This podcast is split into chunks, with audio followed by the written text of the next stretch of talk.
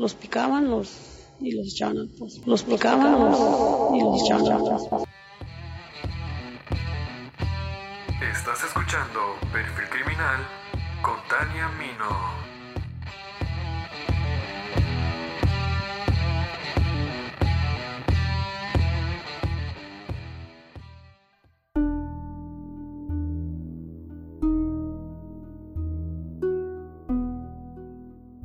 Es común escuchar y ver en los noticieros crímenes ligados a taxistas, en los cuales el mismo conductor viola, secuestra, asalta y mata. Es lamentable y alarmante a la vez. Los casos son muchísimos, por lo cual existe una latente preocupación a la hora de abordar un taxi o un automóvil de transporte privado, tales como las aplicaciones de transporte que todos conocemos. Lo que no es común es que la situación suceda a la inversa. Evidentemente los conductores están en constante riesgo de ser asaltados, pero pocas veces sucede lo que ocurrió en el año 2010. Pues en las calles vagaba una asesina serial que mataba específicamente a taxistas. Bienvenidos al doceavo episodio de Perfil Criminal.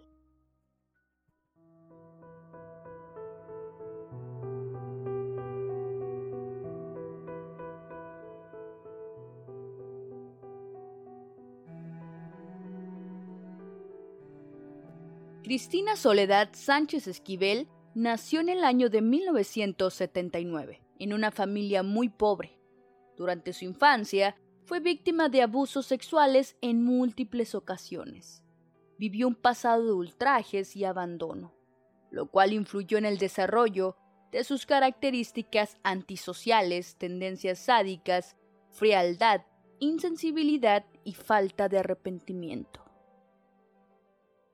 Quedó embarazada a temprana edad, dando a luz a su primera hija con tan solo 16 años, de nombre María Guadalupe.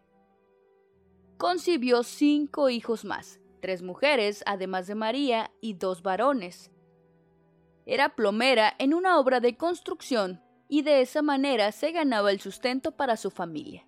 Pero el nombre de Cristina Soledad Sánchez Esquivel, la mata taxistas, comenzó a sonar desde los primeros días de junio del año 2010, cuando se dieron a conocer los macabros homicidios que ella, junto con su banda delictiva, realizaba. Cristina tenía 31 años. El 2010, sin duda, marcaría su vida para siempre, pues fue señalada como la autora intelectual y material de al menos cinco crímenes contra taxistas a quienes privaba de la vida para robarles. Sus vecinos declararon que no creían que ella fuese culpable. Comentaban que la inculparon o que alguien la obligó, ya que ella solía ser una madre amorosa atenta con sus hijos, una vecina amable, trabajadora y responsable. Su modus operandi consistía en entablar una breve charla para dar confianza al conductor y luego los atacaba con un cuchillo. Posteriormente, se apoderaba del control del vehículo y se deshacía del cuerpo, arrojándolos hacia un pozo del sistema de agua potable de la ciudad. Después, vendía el automóvil en 20 mil pesos mexicanos, el equivalente a 900 dólares aproximadamente. fue detenida el 5 de junio de 2010, luego de intentar asaltar a Héctor Manuel Nerio Valderas, un taxista de Saltillo, a quien intentó asesinar con un cuchillo cortándole el cuello. Cristina Soledad se paró en la acera, justo afuera de la central de autobuses de Saltillo. Eran poco antes de las 4 de la tarde. En la mano traía un boleto de autobús, su gesto era serio y de ceño fruncido. El taxista detuvo su vehículo para ofrecerle su servicio. No llamaba la atención. Parecía una pasajera más, pero en realidad era una asesina serial. Pese a que varios taxistas sonaron sus claxon, ella observó al hombre con el perfil ideal para ser su víctima. ¿Cuánto cobra García Nuevo León? Es que se fue mi camión, dijo Cristina, enseñando un boleto. 500 pesos. Si lleva equipaje, cobro más, agregó el taxista. Cristina Soledad negó con la cabeza. Subió a la parte trasera del Nissan. Tomó asiento del lado izquierdo. El calor era insoportable. Sofocaba, sobre todo por los 130 kilómetros que duró el silencio de la pasajera durante el trayecto. Únicamente cortado por el nerviosismo de la mujer al ver dos patrullas de la Policía Federal en el entronque de la carretera libre a Laredo. Ella habló hasta entrar a García. Comentó que posiblemente la esperarían unos familiares. Después, que si la llevaba a un lugar conocido como los Arcos de Icamole, ubicado en el kilómetro 12, cerca del poblado Cerritos y del rancho El Lagartijo. Hasta aquí no entro, no meto el carro a terracería, añadió Héctor Manuel al ver un camino de tierra bordeado por un monte inmenso. Nada más hasta la lomita, me están esperando. Ya para que no se queje, voy por el dinero. Por ahí vivo. Héctor Manuel aflojó los músculos, pensó, aquí la espero. Pero Cristina Soledad brincó hacia el lado izquierdo del auto, con la mano derecha lanzó un navajazo y con la izquierda sujetó al taxista por el cuello girando su rostro. Intentó reaccionar. El cinturón de seguridad lo amarró. Ella gritó Hasta aquí llegaste, hijo de la chingada madre. Tanto viniste chingando que te va a cargar. Cristina bufaba de coraje, como bestia. Ahí viene mi comando. ¿No viste que agarré el celular? Estaba fuera de esta realidad pidió que su víctima bajara despacio del carro para no mancharlo de sangre. Él comentó que iba a poner el freno de mano, pero cuando tomó la palanca sintió la viscosidad tibia a causa de la herida que le afectó tres dedos. Héctor Manuel apagó la marcha del auto, dejó de sentir la opresión. Con sus manos tomó la pierna dormida, bajó del carro, ella estaba detrás y comenzaron a forcejear y él logró escapar. Héctor a lo lejos observaba cuerpos, escuchaba voces de hombres. Caminó unos metros, los músculos comenzaron a flaquear, y corrió en medio del monte recibiendo las punzadas en sus tobillos. En su carrera tomó un leño picudo dispuesto a herir a quien se cruzara en su camino. Al entrar, el perro guardián del rancho ladró, y el encargado del lugar salió en compañía de su amigo para ver de qué se trataba. Al percatarse, rápidamente llevó al hombre que sangraba y pedía ayuda a un depósito para que lo auxiliaran. El responsable del depósito le dio un trapo porque la hemorragia de Héctor Manuel había manchado el piso. Él se negó pidiendo pronta ayuda telefónica a la policía municipal de García, quienes tardaron aproximadamente diez minutos en llegar. En su desesperación sangrante, Héctor Manuel dijo que escuchó cuando su atacante encendió el motor del auto y que posiblemente podía encontrar alguna identificación en el lugar de los hechos a pocos metros de ahí. Los hombres fueron a buscar mientras Héctor Manuel interceptó a los oficiales de la policía municipal para explicarles que no necesitaba atención médica, sino capturar a quien minutos antes lo había atacado. Y fue de esta manera que se desató la búsqueda y captura de Cristina. Cuando Cristina subió al taxi de Héctor Manuel la tarde del 4 de junio, aún no era conocida como la mata taxistas. Sin embargo, era una asesina consumada, con víctimas de perfiles similares al de Manuel. Lo que pocos sabían es que en un pozo de agua ubicado en el Cerro del Fraile, muy cerca de García Nuevo León, sumergía cadáveres a casi 300 metros de profundidad.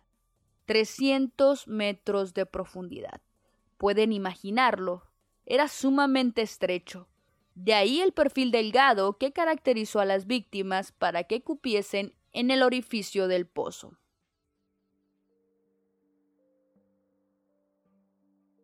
Cansado y hambriento durante la madrugada, Héctor Manuel rendía declaración ante la Procuraduría General de Justicia. Él recuerda que un agente investigador le mencionó La libraste de milagro, se está lamentando el no haberte matado. Fue hasta entonces que lograron relacionar la desaparición misteriosa de varios taxistas. Uno de ellos fue Abel Mendoza, de 69 años. Desapareció el 18 de mayo de 2010. La familia lo reportó como desaparecido, pero como suele pasar en México, las autoridades en principio no le tomaron importancia. Los hijos realmente temían que su padre estuviera en riesgo. Así que sin el actuar de la policía, los propios familiares iniciaron su búsqueda. Lo buscamos, pero como tiene idea, en el monte, en los cerros, a caballo, a pie, en las cuevas.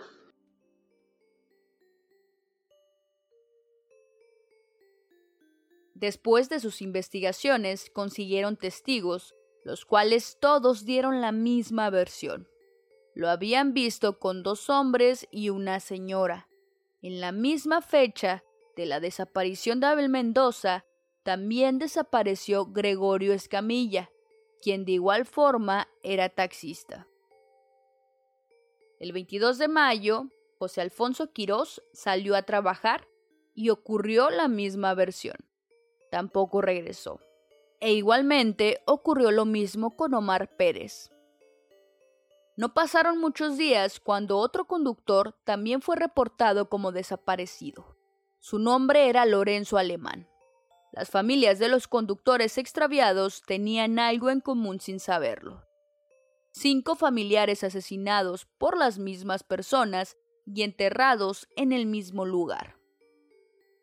La policía se jacta de que al detenerla comenzaron a atar cabos pues las características de las víctimas coincidían con Héctor Manuel, y por ende, al detener a Cristina, dieron con la autora. Sin embargo, fue ella misma quien confesó haber terminado con la vida de varios taxistas. Termina por manifestar que efectivamente eh, ella había privado de, la vida a algunas personas. Pepe nunca me, nunca me dijo que los, lo iban a matar. La historia cambió a una asesina confesa que reconoció haber matado a cinco taxistas y a su amante, con la ayuda de sus cómplices. De hecho, los policías no podían creer lo que escuchaban. Dudaban de su testimonio.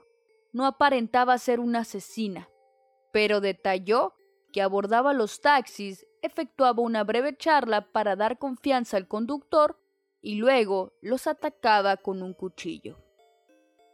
Posteriormente se apoderaba del control del vehículo y se deshacía del cuerpo arrojándolos hacia un pozo del sistema de agua potable de la ciudad.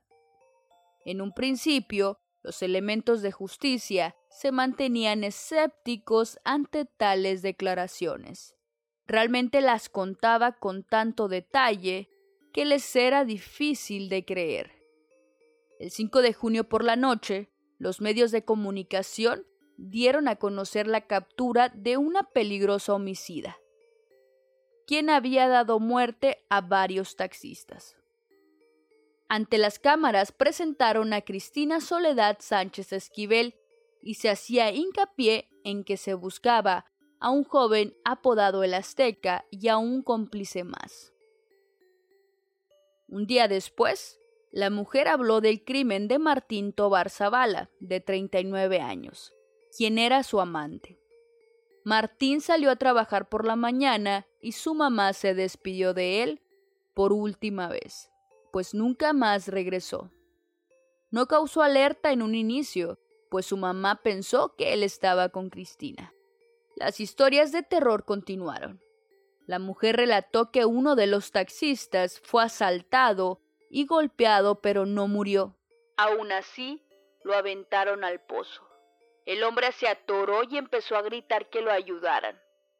Pero los cómplices de la mata taxistas le arrojaron piedras en la cabeza hasta que lo mataron. Las autoridades ministeriales habían hecho la mitad de su trabajo.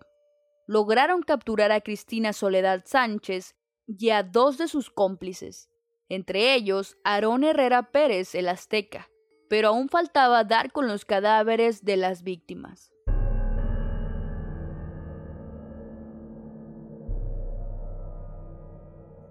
El 7 de junio, la familia de Abel Mendoza se encontraba desesperada por la falta de actuar de las autoridades. Así que ellos mismos acudieron al lugar. Era un pozo muy profundo. Ataron una cámara a una cuerda y la introdujeron. No encontraron ningún cuerpo. En las imágenes se lograron captar piedras. Sin embargo, al sacar la cuerda, ésta contenía desechos humanos como cabellos y sangre. El 10 de junio, un hombre se presentó a declarar en contra de la mujer. Era un taxista que había logrado sobrevivir al ataque. Era un hombre de 54 años quien fue agredido a cuchilladas, pero no pudieron lanzarlo al pozo. Lo encerraron en la cajuela del taxi y de ahí el hombre escapó. El 11 de junio, al ser capturado en Saltillo, un cómplice de la matataxistas detalló la forma de cómo mataban a sus víctimas. Narró la extrema violencia de Cristina Soledad y aseguró que recibía 300 pesos por participar en los asesinatos.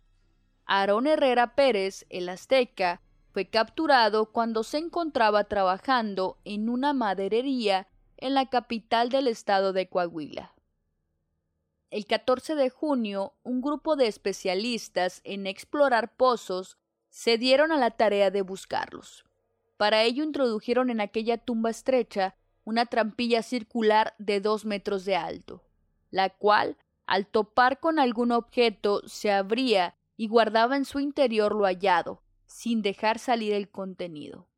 El mecanismo a su vez era bajado y subido por medio de una grúa que la sostenía con unos cables. Autoridades judiciales, familiares de los taxistas desaparecidos y los especialistas estaban ahí. En medio del desierto, bajo un calor infernal, ante el pozo, que fue el infierno mismo de las víctimas, quienes fueron arrojados a la profundidad. Después de varias horas maniobrando, los trabajadores habían encontrado algo. Subieron la trampilla, la abrieron y ante las miradas atónitas de todos los presentes, representó la escena macabra.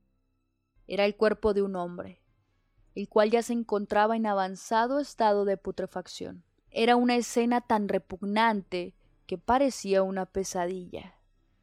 El calor y el olor pútrido incitaron aún más las náuseas de los testigos. Los peritos cubrieron el cuerpo con una manta blanca no pudieron determinar en ese momento a quién correspondía. Tuvieron que trasladarlo al servicio médico forense para realizarle la autopsia y estudios de ADN, y así poder identificarlo. Así que la angustia y la incertidumbre de los familiares no cesaron a pesar del hallazgo. Pero por las ropas supusieron que podía tratarse de José Alfonso Quirós o del señor Abel Mendoza. Al día siguiente, al mismo lugar y las mismas personas regresaron para continuar con la búsqueda. La maquinaria volvió a contener algo. La sacaron a la superficie y en efecto, se trataba de otro cuerpo, de igual forma en estado de putrefacción. Horas más tarde hallaron dos más irreconocibles tuvieron que ser trasladados también para aplicarles pruebas de genética. Además, recuperaron una fotografía de una niña que resultó ser la nieta del taxista Abel. Después de dos semanas, la Procuraduría de Justicia de Nuevo León reveló los resultados de las pruebas de ADN realizadas a los familiares y los cuerpos sacados de aquella tumba oscura en medio del desierto. Mediante estas se pudo comprobar la identidad del cadáver del señor Abel Mendoza, de Omar Pérez Velázquez, de José Alfonso Quirós y de Martín Tobar Zavala, quien fue pareja de Cristina Soledad Sánchez. también hubo un quinto cuerpo que las autoridades rescataron del pozo, pero sobre este no se pudo saber su identidad y nadie lo reclamó. Dos menores fueron presentados ante las autoridades de justicia para adolescentes como presuntos cómplices. Ambos fueron dejados en libertad, al no encontrar suficientes pruebas que los vincularan con el caso. La policía de Nuevo León tenía gran parte del caso resuelto. La pregunta más inquietante que no solo se hacía la policía, sino la sociedad entera, era el por qué la mata taxistas había cometido aquellos crímenes. Por ello, la asesina fue sometida a varios exámenes psicológicos y estudiaron su perfil. El análisis de los especialistas señaló que tiene una actitud antisocial, frialdad afectiva, que es insensible al dolor ajeno, que es incapaz de mostrar arrepentimiento y una marcada tendencia al sadismo. Además, de que tiene un patrón de vida patético a causa de vejaciones, desamor, frustración y abandono personal. Contaba con reacciones desproporcionadas, casi siempre violentas. También expresaba frustración y odio, en especial al género masculino. Fue quizá cuando la asesina reveló su mayor confesión, la de haber sido abusada sexualmente por varios años durante su infancia y adolescencia. Esto explicaba su violenta conducta y aberración, en particular con los hombres, contra quienes, en una especie de venganza contra ellos, cometió aquellos crímenes. En agosto de 2010, un juez condenó a 195 años de prisión a Cristina Soledad Sánchez Esquivel por los delitos de robo con violencia, asociación delictuosa, homicidio doloso y violación a las leyes de inhumación y exhumación. A su cómplice, Aarón Herrera Pérez, se le impuso una sentencia de 152 años y cuatro meses de cárcel. Lo anterior nos hace recordar la poca eficiencia de las autoridades. Es decir, sí, resolvieron el caso. Atraparon a los culpables y los sentenciaron a cientos de años. Pero ¿qué pasa con las víctimas y las familias de estas? Si la policía tomara más importancia a las denuncias y se enfocara en vincular y esclarecer casos, muy posiblemente los asesinatos no habrían podido consumarse. El problema está en que siempre abren un expediente, dejan que el tiempo pase, que el caso se enfríe para entonces cerrarlo y archivarlo. Y la sociedad lo sabe. Por ello, muchas de las veces evitan denunciar y ejercen la justicia por su propia cuenta. Entiendo que hay casos difíciles, que no se pueden resolver de la noche a la mañana, pero al menos si demostraran un poco de efectividad entre tanta impunidad, las cosas podrían ser diferentes. Sin embargo, la sociedad ya no confía en la justicia mexicana. Muchas gracias por escuchar hasta el final. Quiero mandarles un fuerte abrazo a la distancia a todos los seguidores de Perfil Criminal y a quienes escuchan por primera vez. Se avecinan cosas buenas y diferentes para el podcast. Por eso los invito a que me sigan en cualquier plataforma en la que me estén escuchando, que dejen su like y si pueden algún comentario. Realmente eso como creadora me ayuda bastante. Van dos meses y el proyecto está creciendo. Me siento contenta y sorprendida con el apoyo que han estado dando. Si quieren estar al pendiente de los pormenores de perfil criminal, además de enterarse de datos curiosos e interesantes sobre criminales, pueden seguirme en las redes sociales como Perfil Podcast en Twitter e Instagram y Tania Mino Podcast en Facebook. Muchas gracias. Chao, chao.